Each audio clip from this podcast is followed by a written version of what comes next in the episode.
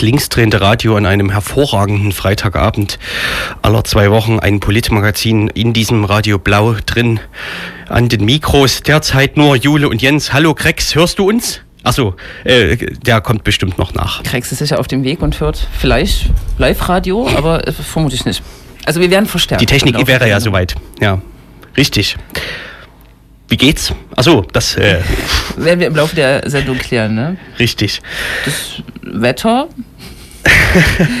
äh, ist eher positiv, glaube ich. Hm? Schwerwiegende Aussagen. Das war eine kurze Wetterrubrik. Also es ist auch zu warm, um jetzt tiefschürfende Wetteranalysen durchzuführen. Gut. Dann bleibt uns ja nur noch kurz die Sendung vorzustellen. Richtig, wir haben ähm, statt tiefschürfenden Wetteransagen heute tiefschürfende Themen. Wir werden ausführlich wieder über Sachsen sprechen, wenn ich das richtig sehe. Wir haben verschiedene Aspekte. Diese, diese Woche ist es ja wieder passiert, äh, wieder ein bundesweites äh, Schlaglicht, das nach Sachsen führt. Arnsdorf ist das Stichwort, äh, nahe Bautzen, eine Stadt. Aber es ist nicht das Einzige. Krex hat äh, gesammelt, mhm. geguckt, und verkleidet als anonymer ist. Autor uns wieder, ja. wird uns als verkleidet, verkleidet anonymer Autor wieder äh, einen Beitrag zur Verfügung stellen. Im Laufe der Sendung. Und wir werden, werden noch so ein bisschen ähm, uns beschweren über die äh, Anfragenbeantwortungspraxis des sächsischen Innenministers. Oh, das machen wir. Da freue ich mich schon. Der übrigens heute einen Artikel in der Freien Presse äh, gewidmet bekommen hat, äh, wo er als einer der ausgeglichensten Minister, die am längsten seit X in, in ihrem, ihrem Amt sind, äh, gelobt wurde. Habe ich auch gelesen. Eine interessante Analyse äh, des Schaffens, des Schaffenswerkes dieses äh, Innenministers im weitesten mhm. Sinne. Genau, aber im ersten Teil der Sendung werden wir über den Welcome to Stay Kongress sprechen. Ein Kongress äh, um die Themen Asyl, Flucht, äh, Willkommenskultur, politische Organisierung, Vernetzung, der am kommenden Wochenende, äh, ab nächsten Freitag, den äh, 10. Juni in Leipzig stattfinden wird. Und wir haben einen Studiogast zum Thema. Mhm. Und äh, wenn ich das richtig verstanden habe, auf jeden Fall einer der größeren Versuche im deutschsprachigen Raum, äh, ja, dieses Thema mal zu verhandeln. Das werden wir dann hören. Mitten in Leipzig. Mhm. Jede Woche so ein großes Event. Was sind andere Events? Nur jetzt war ja hier erst das Antichristentreffen, ah. das regelmäßige, dann das Christentreffen, dann ACDC. naja, das passt alles da nicht so richtig in eine mhm. Reihe. Mhm. es ist nur, man bekommt immer gar nicht davon mit. Also ich. Ah! Genug äh, geschwatzt. Auf zur Musik. Du hast unter nervenaufreibenden Suchtprozessen Musik rausgesucht. Ach so, das stimmt ja. Äh, diesmal von einer Band, die schon in Leipzig gespielt hat. Aha. Nämlich äh, eines der äh, seitenarme Projekte von dem bekannten Sänger äh, Jens Rachut, äh, der mit seiner Band Alte Sau in, äh, im Zorro war äh, vor anderthalb Wochen und dort unter anderem den Titel Besitz zum Besten gegeben hat. Die haben ein neues Album rausgebracht. Yeah, das jeder recht Was war denn das gerade? Achso. Ähm, bei dem großen, äh, weltweit bedeutenden Label, das Major-Label, ähm, ein neues Album rausgebracht hat, was aber noch nicht im Verkauf ist und nur bei diesem Konzert zu erwerben war. Insofern schlechter Veranstaltungshinweis. Äh, jetzt aber erstmal dieser Titel.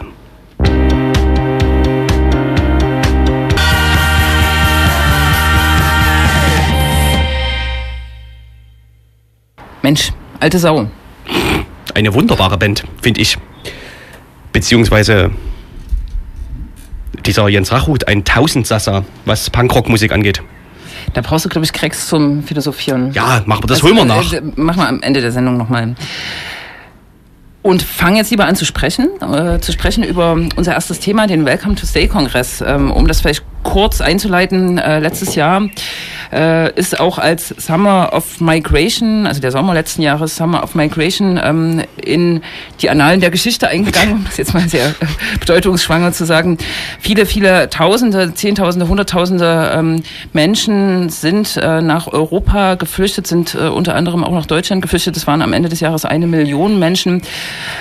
Das war politisch alles nicht unumstritten, aber ähm, ausgehend, man zitiert das ja jetzt nicht gerne von ähm, Angela Merkel, wir, wir schaffen das ähm, nicht ausgehend davon, sondern eher so ähm, untermalt äh, davon, um das jetzt nicht zu hoch zu wissen, hat sich doch eine ähm, beispiellose Solidaritätsbewegung ähm, in Gang gesetzt, die tatsächlich staatliche Aufgaben übernommen hat, die Aufnahme von Geflüchteten organisiert hat, äh, hier äh, Willkommens äh, ähm, Willkommensveranstaltungen organisiert hat. Ein Sinnbild ist immer noch der Bahnhof in München, wo äh, zum Beispiel viele Menschen, äh, Geflüchtete begrüßt haben, die sich aber auch weitergehend dann ähm, darum gekümmert haben, dass äh, ja das Notdürftigste für diese Menschen hier äh, für diese Geflüchteten äh, hier auch zur Verfügung äh, gestellt werden konnte. Wenn wir jetzt ins Jahr 2016 äh, schauen, muss man schon feststellen, es sind eine, einerseits weniger Geflüchtete, die, die kommen. Das ist natürlich ähm, ähm, auch politischen Maßnahmen zu verdanken, Grenzschließungen, Asylrechtsverschärfungen. Wir haben auch einen ähm, immer weiter aufbrechenden rechten Diskurs und wir haben natürlich auch Ermüdung ähm, unter den äh, Menschen, die geholfen haben im letzten Jahr. Und diesem ja, Konglomerat an Themen will sich der Welcome to Stay Kongress widmen. Und wir haben Johnny, Johnny Putzmann, ein Sprecher der Kongressvorbereitung hier im Studio, um so ein bisschen über den Kongress zu sprechen. Hallo. Moin. Vielleicht zum Anfang die globale Frage, warum jetzt dieser Kongress, jetzt ein Jahr nach dem Summer of Migration und warum gerade in Leipzig? Also ehrlich gesagt würde ich sagen, der Kongress ist eigentlich viel zu spät. Er hätte schon viel früher stattfinden müssen, weil du hast es ja in der Anmoderation auch schon gesagt, ähm, die Ereignisse haben sich überstürzt seit dem letzten Sommer. Wir hatten diesen Sommer der Migration, diese Beispiel Solidaritätsbewegung, aber auch eine Asylrechtsverschärfung hat die nächste gejagt und wir haben einen ja, sehr ähm, dynamischen Rechtsruck erleben müssen. Und ähm, vor diesem Hintergrund hätten wir, glaube ich, schon viel früher so eine Zusammenkunft organisieren müssen, in der die Aktiven aus den verschiedenen Bewegungen, den antirassistischen, den Willkommens- und den Migrationsbewegungen zusammenkommen und darüber beraten, was ist unsere Rolle in dieser Situation. So gesehen die erste Frage viel zu spät. Warum in Leipzig? Als wir darüber beraten haben, wo wir den Kongress ausrichten, haben wir uns dann sehr bewusst entschieden, den in Sachsen zu machen, um den Kongress auch als eine ja, vielleicht symbolische Intervention gegen die sächsischen Verhältnisse zu gestalten, weil man ja einfach sagen kann, Sachsen ist ja auch sowas wie der Schrittmacher des Rechtsrucks in Deutschland. Mhm. Nun ähm, taucht auch in eurer äh, Ankündigung in den Flyern und in der Zeitung ähm, der Begriff Willkommenskultur oder der ist schon zentral auch für dieses äh, Wochenende, was passieren wird. Willkommenskultur ist allerdings ähm, einerseits, ja, es, es ist ein politisch sehr umstrittener äh, Begriff. Viele Zeitungen haben in den letzten Monaten getitelt, ähm, dass die Willkommenskultur ein großer Fehler war ähm, und an die Grenzen gestoßen sei. Äh, das kommt so eher aus dem konservativen Lager, äh, logischerweise. Andererseits ist ja das, was ähm, sich als Willkommensbewegung ähm, konstituiert hat, äh, ja eine sehr diffuse und breite äh, Gruppe von älteren Frauen, die vielleicht aus dem konservativen Milieu kommen und sozusagen so einen individuellen Empathiezugang haben bis zur politischen Aktivistin. Wie fasst ihr den Begriff oder wie habt ihr habt ihr den ausdekliniert oder was denk, was assoziierst du damit? Ja. Also ich glaube, wir haben ganz bewusst keinen einheitlichen Begriff von der Willkommenskultur, sondern sehen das als eine sehr große, aber auch sehr widersprüchliche Bewegung. Und man muss, glaube ich, auch ehrlich sagen, dass es eine der größten Bewegungen der letzten Jahrzehnte in Deutschland war. Es sind Hunderttausende in irgendeiner Form aktiv geworden, waren solidarisch, haben geholfen, haben geteilt. Und das, finde ich, ist in Zeiten allgemeiner Vereinzelung und Konkurrenz schon ziemlich viel und macht irgendwie Mut. Und ähm, weil es aber so eine auch so eine widersprüchliche Bewegung ist mit ganz vielen verschiedenen Zugängen und Motiven und die ganzen Fragen von Paternalismus, ist es richtig, die Aufgaben, die eigentlich der Staat machen müsste, zu übernehmen? Wie verhalten wir uns äh, zu den Regierenden, zu den äh, Asylrechtsverschärfung, wie viel Konflikt mit den Herrschenden steckt da drin oder wie sehr wird, lässt es sich vereinnahmen von so einer pseudo-staatlichen Willkommenskultur. all diese Fragen äh, spielen da eine Rolle und wir haben uns bewusst entschieden, äh, sehr breit zu versuchen, die Leute, die in den Willkommensinitiativen, aber auch in den organisierten Geflüchtetengruppen, in den Antira- und Antifa-Bewegungen oder in den NGOs, die sehr breit einzuladen und diese Fragen gemeinsam zu diskutieren, weil nur in dem, in dem direkten Austausch und dem direkten Kontakt können wir diese Fragen überhaupt politisch verhandeln und deswegen äh, haben wir sehr wenig Trennlinien oder Abgrenzungen vorgenommen. Mhm. Ähm, es wird ja immer mal diskutiert über die Frage, inwiefern ähm, im Rahmen dessen, was so Willkommenskultur heißt, meint, äh, so auch eine Politisierung der entsprechenden äh, Personen oder Gruppen, Initiativen, wie auch immer stattgefunden hat. Ähm, habt ihr dazu eine Perspektive? Ist das überhaupt notwendig? Was meint Politisierung in dem Zusammenhang? Wo fängt das an?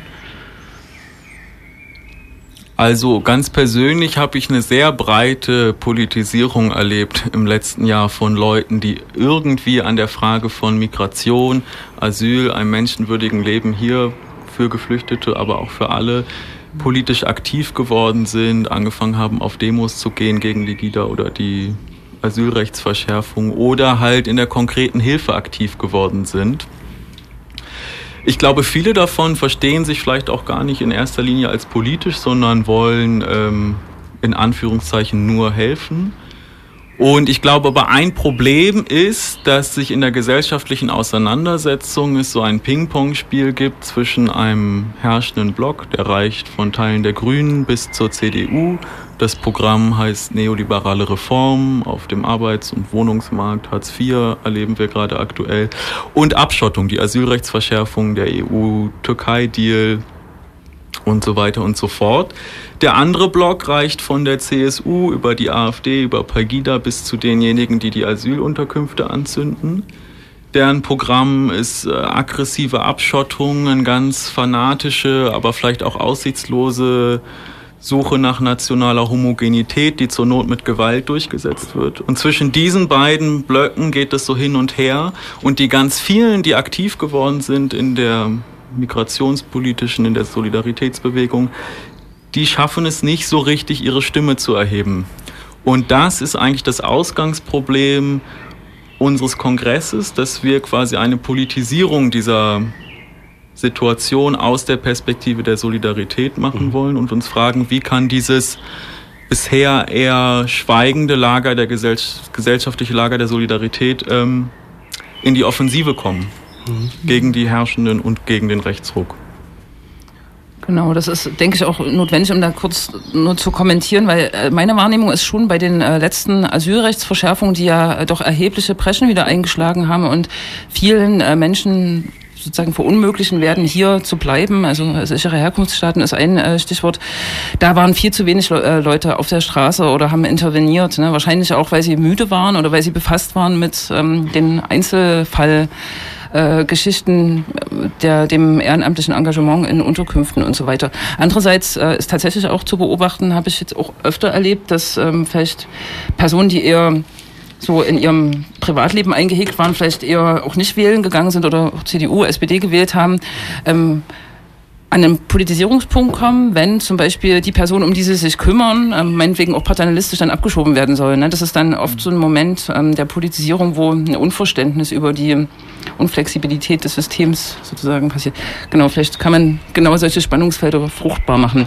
Aber um jetzt nochmal auf einen anderen Aspekt zu kommen, ähm, in der, in der Begleitzeitung ähm, zum Kongress gibt es äh, einen Text, in der ähm, sehr äh, sozusagen sehr optimistisch geschrieben wird, dass der Sommer 2005, der Summer of Migration, ähm, die Kontur einer neuen Gesellschaft sichtbar gemacht hat, durch die dieses Land nachhaltig verändert wird. Ähm, und auf der anderen Seite erleben wir tatsächlich nach dem Ende, des äh, Sommers der Migration, wenn der wirklich zu Ende ist, ist es ja nicht, es ist ja bloß sozusagen weggeschoben äh, aus dem Sichtfeld. Eben diese Asylrechtsverschärfung erleben wir die krassen Grenzschließungen äh, in ganz Europa, die Verschickung von Menschen in die Türkei und ähm, weitere rassistische Erhebungen. Also das ist ja ein, so, tatsächlich ein Widerspruch. Also teilst du persönlich jetzt diesen Optimismus oder wie will wie wird das auf dem Kongress auch verhandelt, äh, diesen Optimismus wieder anzuzünden, zu entzünden? Ne? Also ich glaube, die Situation ist da auch einfach ein bisschen paradox, dass wir auf mhm. der einen Seite viel mehr sind als in den ganzen Jahren zuvor, die aus einer progressiven, solidarischen Perspektive in diesem ganzen Themenfeld Asyl, Migration äh, aktiv sind und gleichzeitig wir ja auch die krassesten Niederlagen erleben und alle Erfolge, die erkämpft wurden, zum Beispiel Abschaffung der Residenzpflicht und so weiter und so fort, dass wir da ganz viele Rückschritte erleben und ähm, ein einen rechten Block oder einen Rechtsruck erleben, der mir persönlich natürlich total viel Angst macht, gerade auch in Sachsen. Und ich glaube aber, es ist genau diese widersprüchliche, vielleicht Polarisierung der Gesellschaft, um die es hier geht, dass die Rechten natürlich total stark sind gerade, aber auch wir ähm, mehr geworden sind. Wir jetzt vielleicht so ein ganz weites, plurales Lager der Solidarität. Und zu dem Zitat aus der Zeitung, was du aufgegriffen hast, ich glaube, ich finde es schon wichtig, den Sommer der Migration als Ausgangspunkt zu denken und die Flüchtenden nicht immer nur als Objekt der Politik oder der Linken oder der Helfenden zu denken, sondern wirklich zu sehen, letzten Sommer haben sich sehr viele Menschen ihr legitimes Recht auf globale Bewegungsfreiheit genommen die Mauern der Festung, das Dublin-System zumindest kurzfristig außer Kraft gesetzt.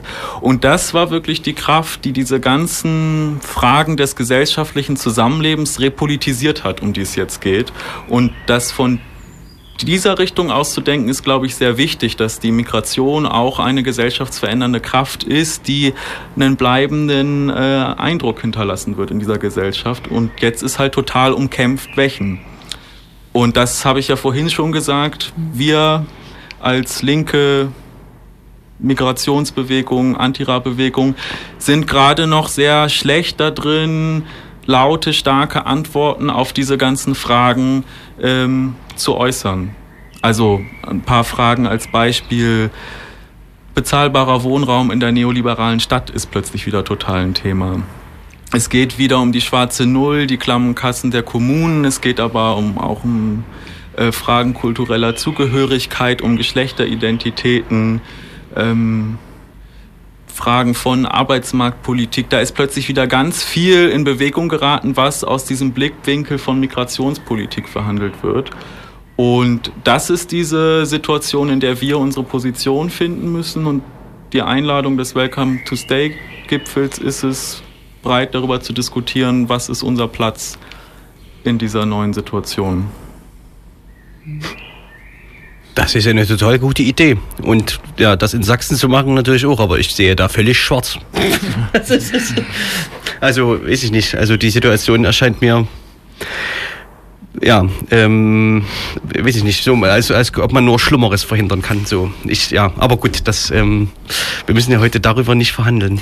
Ja, vielleicht ja, ein, ein ähm, hm? strapaziertes Zitat. Hm. Pessimismus des Willens, äh, Pessimismus des Verstandes, Optimismus des Willens. Ich glaube, das ist halt ganz viel ähm, läuft total schlecht gerade und äh, macht ja, glaube ich, uns allen Angst. Aber ich glaube, es ist wirklich wichtig, im Hinterkopf zu behalten, dass wir nicht nur immer weiter in die Ecke gedrängt worden, sondern auch viele neue, vielleicht Verbündete gefunden haben oder mhm. finden könnten gerade, wenn wir den Kontakt aufnehmen zu all den Menschen, die jetzt aktiv geworden sind im letzten Sommer. Es ist wirklich widersprüchlich Optimismus und Pessimismus zugleich. Mhm.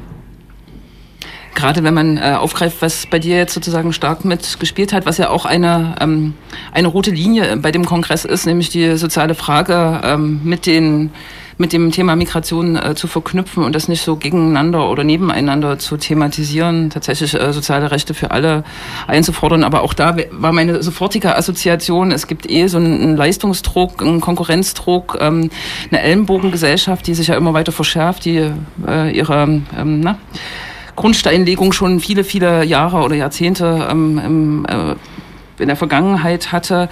Die Frage ist, wie man jetzt sozusagen, und darauf gibt es jetzt keine patente Antwort, äh, wie man das sozusagen kittet und Solidarität als Wert ähm, wieder stärkt und tatsächlich gemeinsam kämpft. Da habe ich neulich so ein schön, schönes Bild aus der Tagesschau aus den 70er oder 80er Jahren gesehen aus äh, Westdeutschland. Äh, da haben Arbeiterinnen, also weibliche Arbeiterinnen, die hier geboren wurden, ähm, für die Rechte von migrantischen Arbeiterinnen äh, gekämpft. Sowas muss es tatsächlich mal gegeben haben. Und es wäre eigentlich schön, wenn es sowas wieder gibt. Ne? So als Statement. Ich glaube, das ist auch ähm, wichtig, um jetzt, wenn wir zum Beispiel über den Rechtsruck oder das Erstarken der AfD und Pegida und so weiter diskutieren, das nicht immer nur als eine Frage von so antifaschistischen Abwehrkämpfen diskutieren, wo wir sagen, wir müssen hier hingehen und blockieren, wir müssen da hingehen und sagen, das sind Rechte, mit denen man nicht darf und so weiter und so fort, sondern auch eine eigene quasi Vorstellung davon zu entwickeln, einen Gesellschaftsentwurf zu präsentieren, der tatsächlich Leute irgendwie packt und begeistert. Das ist, glaube ich, total wichtig in dieser Situation. Und da ist es ja total gefährlich, dass diese ganzen Verteilungskämpfe gerade massiv rassistisch aufgemacht werden als Kämpfe zwischen Alteingesessenen und denen, die neu gekommen sind. Und quasi, wenn wir da nicht es schaffen, irgendwelche solidarischen Perspektiven, es ist eine platte mhm. Parole, Solidarität statt Spaltung anzubieten, dann ähm, ja, sehe ich echt auch irgendwie schwarz, das, und was hier passieren wird in den nächsten Jahren.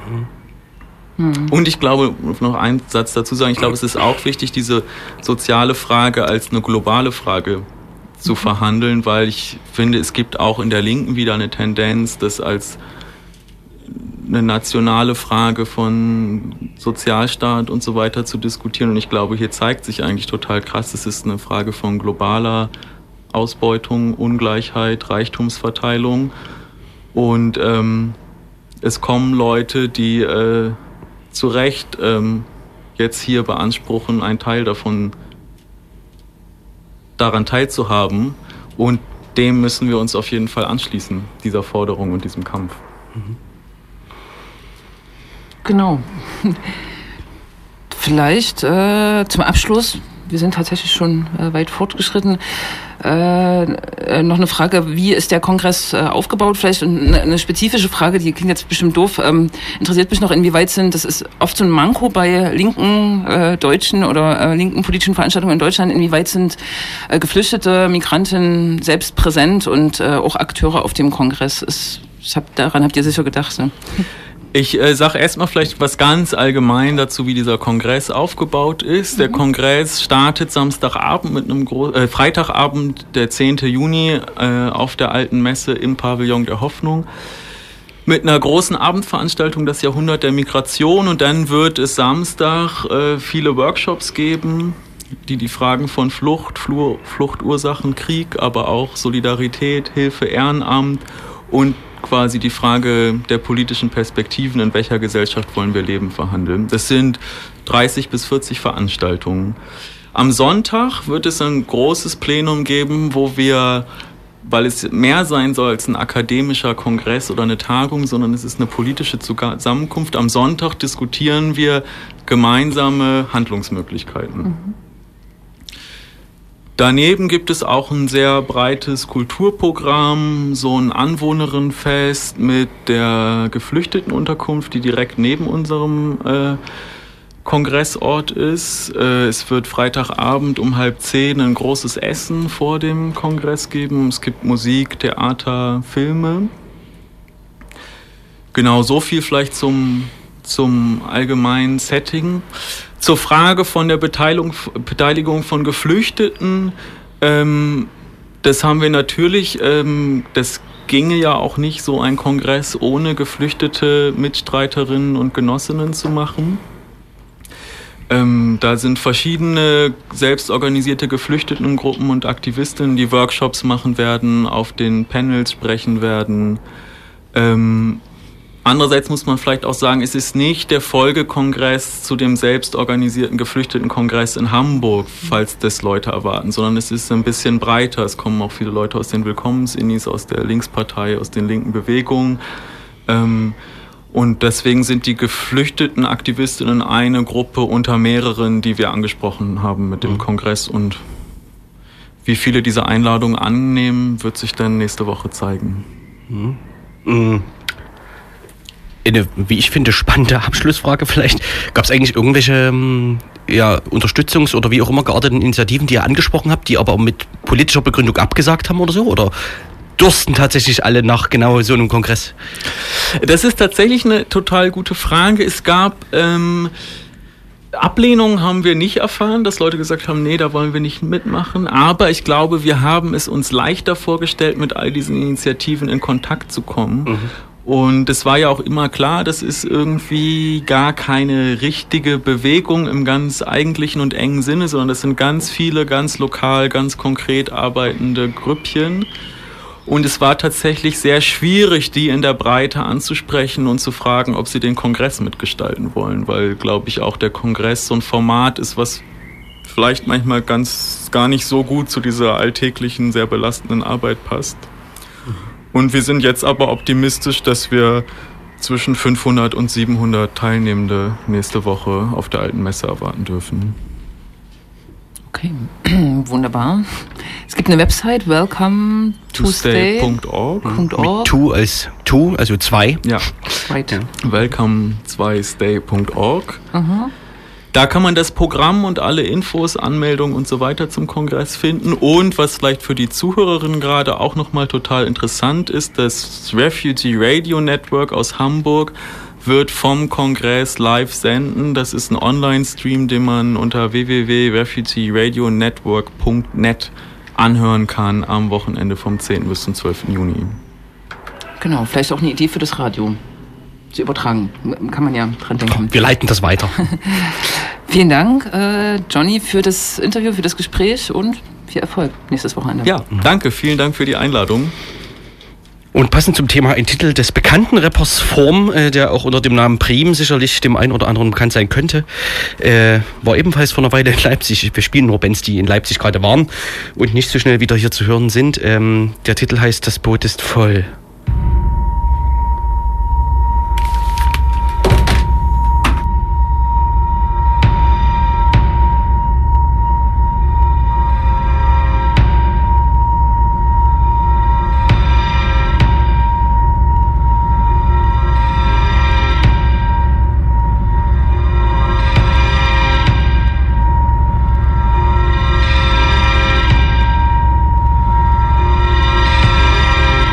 Mittelmeer ist wunderschön. Ein schönes Meer, die schöne Natur. Das Boot ist voll. Das Boot ist voll. Und das AIDA-Clubschiff fährt vorbei. Die Passagiere schauen entsetzt. Eine dicke Frau Ende 60 sagt ihrem Mann, er soll mal Chips rüberwerfen. Die armen Leute. Wer Waffen sät, erntet Flüchtlinge. Auf euch warten Fackeln und Unterschriftenlisten. Das sind die europäischen Werte, von denen sie immer reden. Wo sich alle immer einig sind, alle wollen dahinter stehen und der Friedensnobelpreis war auch sehr verdient. Zehntausende arme Menschen kriegen sogar eine Seebestattung. Otto Schili schickt Leichensäcke an Gaddafi und lässt Lager bauen. Die EU kam von oben, was Freiheit. Ich lass euch nicht in dem Aberglauben, in Hamburg ist es kalt, auch wenn es brennt. Viel Spaß bei der Überwinterung. Und die Polizei hat keine Hinweise auf einen fremden, feindlichen Hintergrund. Frag mal nach in Dessau, frag mal nach in Bremen, frag mal nach in Duisburg, Schneeberg, Reiz, Gemünden, Woratal. Denn ihr seid fremd und wir kennen uns alle. Das ist meins, das ist meins. Eigentum verpflichtet nur, solange es nicht geraubt wurde. Das Boot ist voll, es wird gerammt. Ein Schiff, das sich Gemeinde nennt, sinkt in ewigen Schlaf. Wer hilft, wird bestraft. Keine Angst. Wenn ihr tot seid, dürft ihr rein.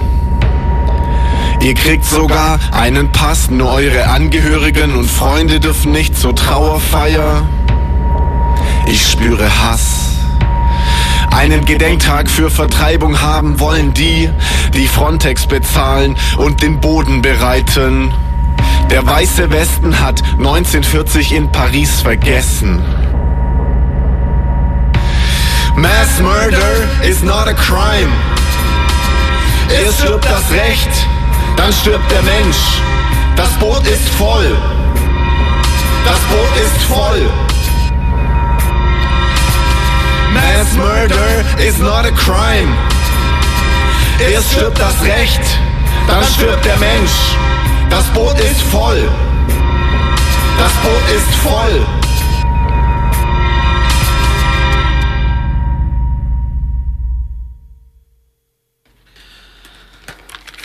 Vorm Prim, das Boot ist voll. Ähm, das Album Es gibt ein richtiges Leben im falschen Mainz. Äh, überall erhältlich, wo man Form Prim im Netz findet. Ja, unser lieber Kollege, der anonyme Autor äh, Grex hat sich, äh, ja, wie es in unserer Sendung nicht ganz unüblich ist, eine Woche lang angeschaut, was in Sachsen passiert ist. Jule hat es vorhin schon erwähnt, ähm, das möglicherweise markanteste Ereignis im Rahmen der in Sachsen üblichen Asylkritik. Das gab es in Arnsdorf, einer kleinen Stadt zwischen Dresden und Bautzen, wo eine selbsternannte Bürgerwehr einen Asylsuchenden ja, zusammengeschlagen, gefesselt und an einen Baum gebunden hat. Zu viel verraten möchte ich nicht. Grex hat das für euch getan. Ach so. Das dauert ja immer mit dem Player. Ihr hört das linksdrehende Radio am heutigen Freitagabend. Es ist 20 Uhr 36 Minuten. Und jetzt geht's los. Ein mittlerweile verlässlicher dass die CDU, zumal in Sachsen, ein mittlerweile verlässlicher Partner ist, geht es um Boulevard und Skandale, ist spätestens seit dem letzten Jahr eine Binsenweisheit. Sie lassen sich einfach nicht lumpen und auch in dieser Woche gab es somit wieder feinste sächsische Realität, die eben prinzipiell auch ganz ohne AfD und Co. für Schlagzeilen sorgen kann. Da hätten wir zum einen die ehemalige Leipziger Finanzkämmerin Bettina Kuttler, die nun für ihre Partei, die CDU, im Deutschen Bundestag sitzt. Bekannt und beliebt vor allem für ihre, sagen wir, recht groben Beiträge auf Twitter, in denen sie zum Beispiel nach dem Nazi-Angriff auf Leipzig-Konnewitz mitteilte, dass man objektiv bleiben solle und das Problem dort benennen, wo es wirklich sitzt, links. Oder aber eben diese Woche als einzige Abgeordnete ihrer Fraktion gegen eine Resolution stimmte, die den Genozid an den Armeniern vor über 100 Jahren durch das Osmanische Reich als Genozid bezeichnete und die deutsche Rolle des damaligen Kaiserreichs erwähnte. Eine Rolle, die man vielleicht als unterlassene Hilfeleistung bezeichnen könnte. Bettina Kuttler stimmte dagegen. Während Angela Merkel, Sigmar Gabriel und weitere der Abstimmung strategisch nicht ungünstig einfach fernblieben, stimmte die Sächsin gegen diese Erklärung. Im Interview mit MDR aktuell erklärte sie die unter anderem mit der zu vagen Erklärung, was die deutsche Rolle bzw. die deutsche Verantwortung in diesem Verbrechen gewesen wäre. Anders gesagt, sie blieb wie immer objektiv. Eine andere verlässliche Größe der sächsischen CDU-Politik ist ein Mitglied des Dresdner Kreisvorstands Dr. Maximilian Krah. Krah, der wiederum ebenfalls vor allem für und auf Twitter bekannt ist. Für derbe, fast schon pöbelnde Tweets, die immer ein Chapeau auf aufrechten Konservatismus besingen, der auf der ersten Seite einer populären Suchmaschine mit dem Ausspruch zu finden ist, lange Wickelröcke sind unmoralisch, weil hässlich. Oder auf Facebook ganz frei heraus einen gewissen Adolf Hitler als Bild postet und sich beschwert, dass NS-Vergleiche ja immer schwierig seien, aber in diesem Fall schon, dass Frau Kramp-Karrenbauers Beitrag auf einem CDU-Parteitag ganz klar Lingua Terti Imperi gewesen sei. Dieser Dresdner CDU-Vorständler also, der nächstes Mal als Direktkandidat für den Bundestag antreten will, war diese Woche ebenfalls schnell zur Stelle, als es darum ging, den Dresdner Oberbürgermeister vor der, tja, Lügenpresse zu retten. Der Redakteur des Berliner Tagesspiegel Matthias Meisner fragte, ebenfalls auf dem Kurznachrichtendienst Twitter, warum eigentlich ist der Dresdner OBM Dirk Hilbert mit Pegida-Mitgründerin Katrin Oertel befreundet? Das kann man schon einmal fragen, wenngleich in Sachsen die Facebook-Profile vieler Politiker kaum ernsthaft zu ertragen sind, wenn man sich die dortigen Konversationen und geteilten Beiträge einmal näher anschaut.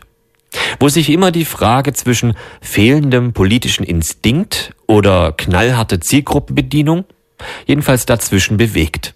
Jedenfalls kam auch sehr schnell Dr. Maximilian Gra, immerhin Jurist, vorbei und beantwortete diese Frage einfach selber, quasi ungefragt für den Dresdner OBM Hilbert, weil er kein erbärmlicher Untertan ist.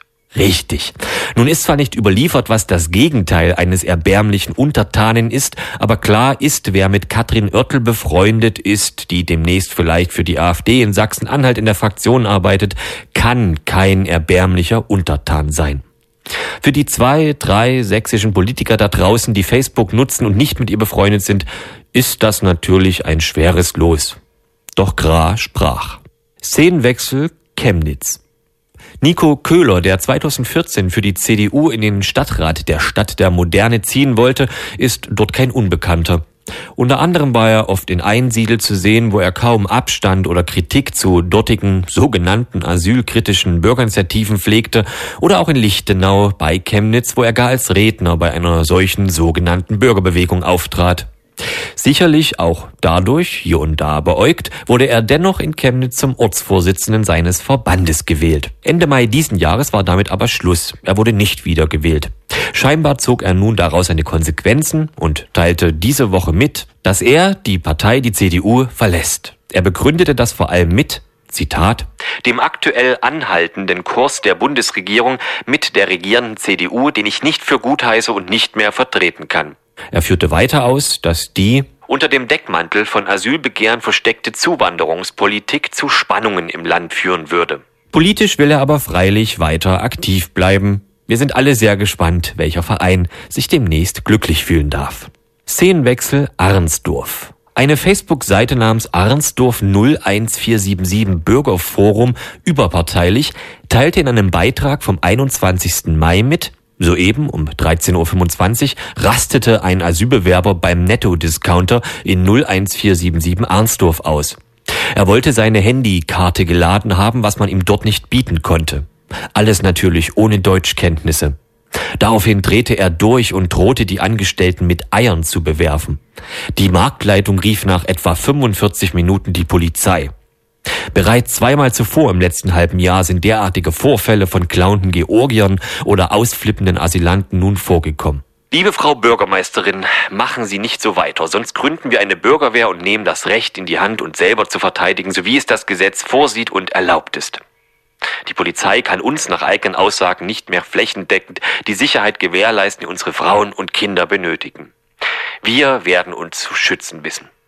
Diese Facebook-Seite, die recht auffällig und ausufernd Beiträge eines Arvid Samtlebens teilt, der 2014 auf Listenplatz 14 der AfD für den sächsischen Landtag kandidierte, dort aber auf bis heute unerklärliche Weise wieder gestrichen wurde, weswegen Samtleben gegen die Landtagswahl gedachte zu klagen, nennt sich also überparteilich und veröffentlicht aber vor allem, recht häufig und verlässlich, Rücktrittsaufforderungen an die SPD-Bürgermeisterin des Ortes. In Arnsdorf am selben Tag, dem Abend des 21. Mai, kam es dann noch zu dem beschriebenen, was im hier zitierten Post angekündigt wurde. Denn diese Woche wurde ein Handyvideo veröffentlicht, in dem man den besagten Asylbewerber, der Patient des Krankenhauses in Arnsdorf sein soll, an der Kasse des Nettos stehen sieht.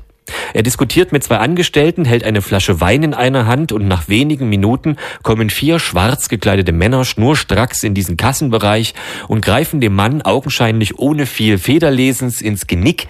Ein anderer nimmt den Wein und zerren in Richtung Tür. Dort versucht er sich scheinbar zu befreien, was die selbsternannte Bürgerwehr mit dem sehr diplomatischen Ausdruck Was willst du sowie Du Schwein begleitet. Nach einer heftigen Auseinandersetzung mit Schlägen und Fixierung auf einem Tisch im Eingangsbereich wird er dann hinausgezerrt und an einem Baum im Parkplatzbereich mit Kabelbindern festgebunden. All dem, sowohl dem Kampf im Kassenbereich als auch auf dem Parkplatz, schauen Dutzende Personen zu.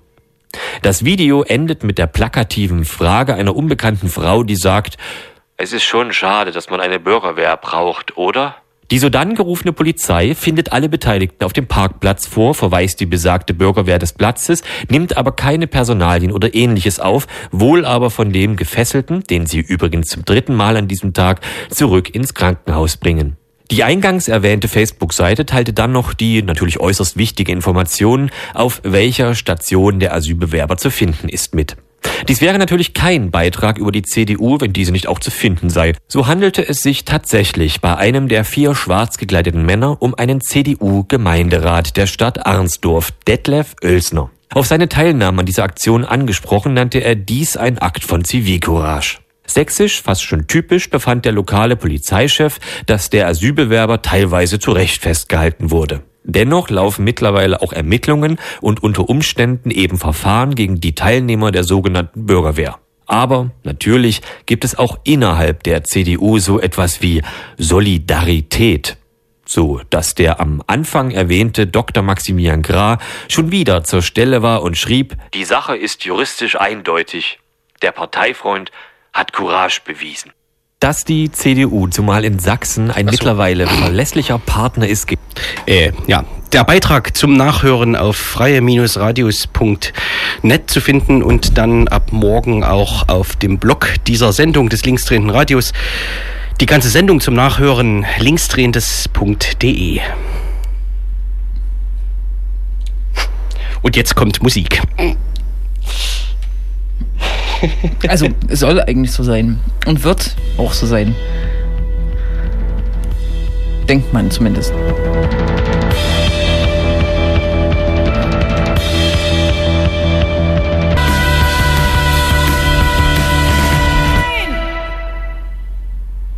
Das war nochmal Alte Sau mit gleichnamigem äh, Album. Der Titel heißt Druck.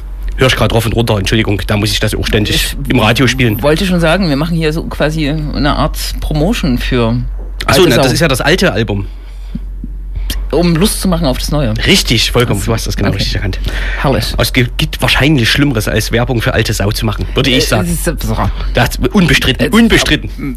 Womit wir bei den Veranstaltungshinweisen im linksdrehenden Radio sind. Mensch, wir sind pünktlich dran diesmal mit den Veranstaltungshinweisen. Da kommen wir ja weil aus vollen, vollen Schöpfen. Weil wir uns hier nicht verlabern, ja. Richtig, ja. Das ist aber auch ein bisschen schade, ne? Ja, wahrscheinlich, weil ich so lange raus war. Eine Woche. Eine Sendung. Hm. Naja, wie dem auch sei. Ich weiß gar nicht mehr. Hm. Ach. Wir haben nächste Woche eine schöne Veranstaltung, beziehungsweise äh, gibt es nächste Woche eine Veranstaltung. Schön, Entschuldigung. es geht nämlich, es geht um Rechtsruck. Ähm, also das Thema, ja, äh, so mittelschön, sagen wir mal vorsichtig. Ähm, eine, äh, die bekannte Landtagsabgeordnete Juliane Nagel wird moderieren.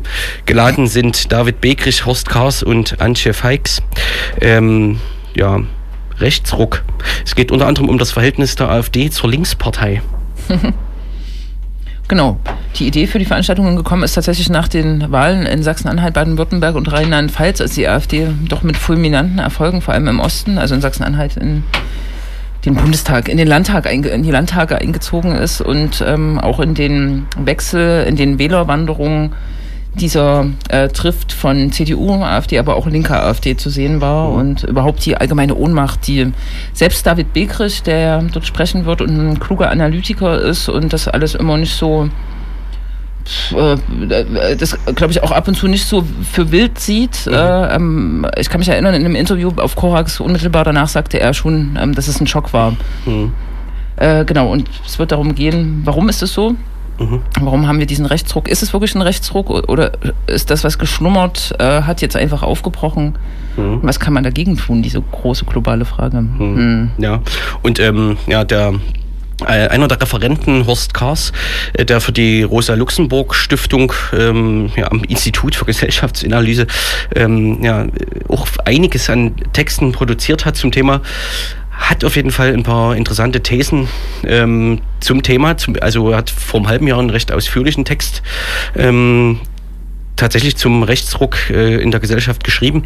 Ähm, und eine seiner Thesen war sowas wie, dass es ähm, naja, zwar einen diskursiven Rechtsruck sozusagen gibt, aber alle Umfragen, alle sozialwissenschaftlichen zeigen, dass es jetzt nicht mehr Leute gibt, die irgendwie ähm, besonders krass rassistisch denken und handeln. Ähm, ja, also es wird auf jeden Fall um verschiedene Fragen gehen und die Leute, die auf, auf dem Podium sitzen, haben auf jeden Fall viele interessante Sachen zu, zu sagen. Also, weiß ich nicht, ein Aspekt wird auf jeden Fall auch sein, dass, äh, was ist eigentlich das Vermächtnis sozusagen der DDR an den Zuständen im Osten, die ja zumindest äh, quantitativ andere sind als äh, im ehemaligen Westdeutschland. Und das gilt ja für Sachsen nochmal extra.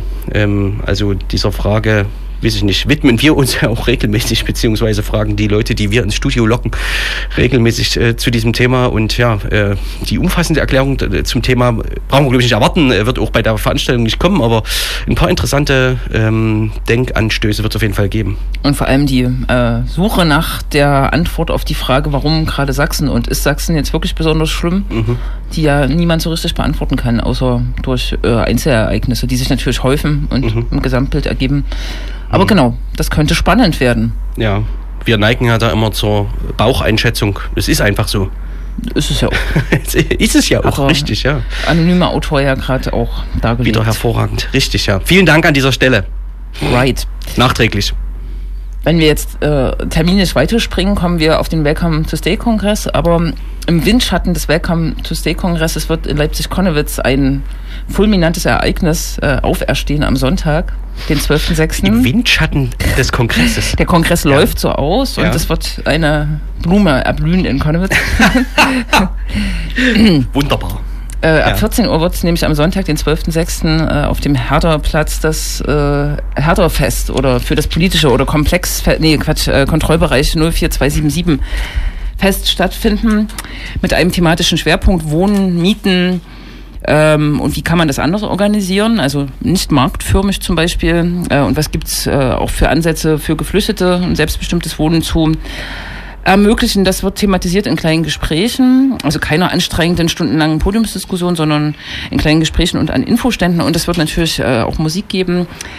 Äh, Rana Esculenta, eine aufstrebende junge Hip-Hop-Band, äh, auch aus Leipzig-Konnewitz, glaube ich. Zweiersitz eine Reggae-Band, äh, eine weitere Band, der Name mir nicht einfällt und als äh, Highlight spielt die Band FCKR. Ja, von denen hören wir gleich noch einen ne? Titel. Ach, ja, da haben wir auch hallo. schon hier in der Sendung geurscht. Da wird bestimmt, werden die Fetzen fliegen. Davon ist auszugehen, ja. Die machen gerade äh, die Runde. Oder ich weiß nicht, wie man in Musikantenkreisen sagt. MusikantInnen. Genau, darum am Mhm. Sonntag, den 12.06. hat er Platz. Dann bleibt mir ja wieder, obliegt mir die Rolle des äh, Hinweisenden auf die verschiedensten Fußballtätigkeiten. Ich freue mich. Der Rote Stern Leipzig ähm, spielt am Samstag gegen den Abstieg. Es wird so eine Art Vorentscheidung. Äh, wir spielen nämlich gegen den äh, Tabellenvorvorletzten, gegen Schildau. Schildau kommt nach Dölitz, ja, und der Rote Stern selbst ist Vorletzter, also der Vorletzte gegen den Vorvorletzten. Ähm, ja, und äh, ja, das Spiel wird äh, ausschlaggebend sein, sicherlich tendenziell für die Frage, wer steigt als zweite Mannschaft aus der Landesklasse ab, als zweites Team. Oh, oh, oh.